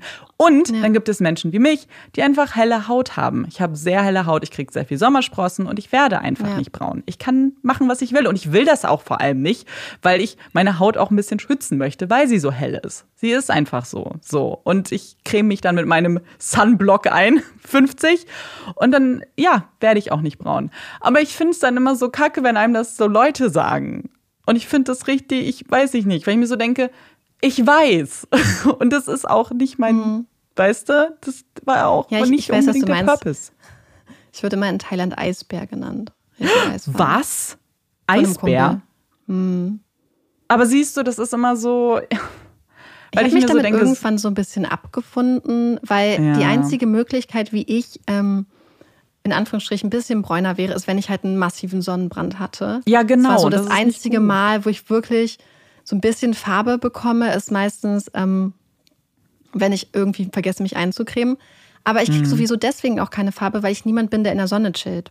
ja, ich stimmt, ja du bist da sehr, schnell ja, ja, Kopfschmerzen sehr vorsichtig. Und bin entweder im Schatten, wenn überhaupt, und bin halt voll gerne Ja. drin, außer ich bewege mich halt gerade. Ich bin ja nicht so Ja. die Sonnenanbeterin. Und deswegen äh, werde ich sowieso, also ich kriege eh keine Farbe.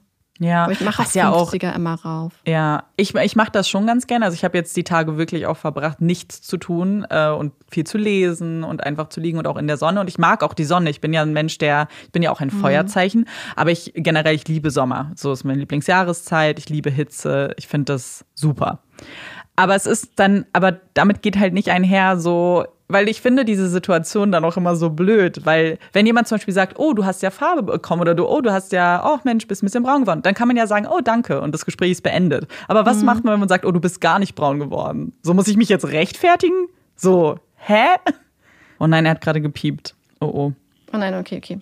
Okay, sorry, So, ey, ich weiß nicht, ich Äh, wir müssen jetzt die. Folge abbrechen. Amanda möchte uns gerne verlassen, weil ihr Es tut mir leid, bevor mich irgendwer. Übrigens, wir telefonieren halt, während wir remote aufnehmen. Deswegen ähm, müssen wir uns, also sprechen wir jetzt gerade parallel, aber meine AirPods fallen, also äh, machen jetzt ihre komischen Geräusche. Ihr kennt das, wenn der Akku leer ist.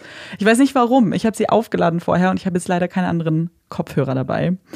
Ähm, deswegen, ja, muss ich das jetzt abrupt. Es reicht beenden. jetzt aber auch. Wir sitzen hier schon seit drei Stunden. Ja, das stimmt. Das Äh, stimmt. Und wir freuen uns jetzt einfach darauf, dass wir uns bald wieder äh, sehen. Genau, und dann gemeinsam haben wir diese Studio ganzen sind. Probleme nicht.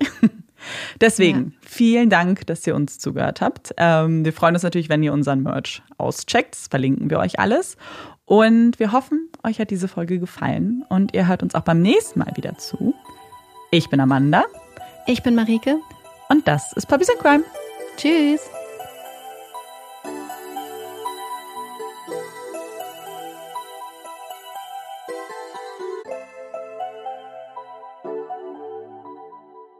Hi, ich bin Parshad. Und ich bin Marc Augustat. In unserem Podcast Phänomenal Paranormal gehen Marc und ich den unerklärlichsten Dingen auf den Grund. Es geht um Poltergeister, verfluchte Hotels, komische Puppen. Schlafparalysen und vieles mehr. Und wenn Marc und ich mal nicht weiter wissen, dann machen wir eine Sache sehr, sehr gut. Und zwar ist es, Witze zu reißen über Geister. Und wir holen uns Expertinnen und Augenzeuginnen rein, die uns die Fälle aus den verschiedenen Perspektiven beleuchten. Jeden Freitag bei Podimo und überall, wo es Podcasts gibt. Hört doch mal rein, wir würden uns freuen.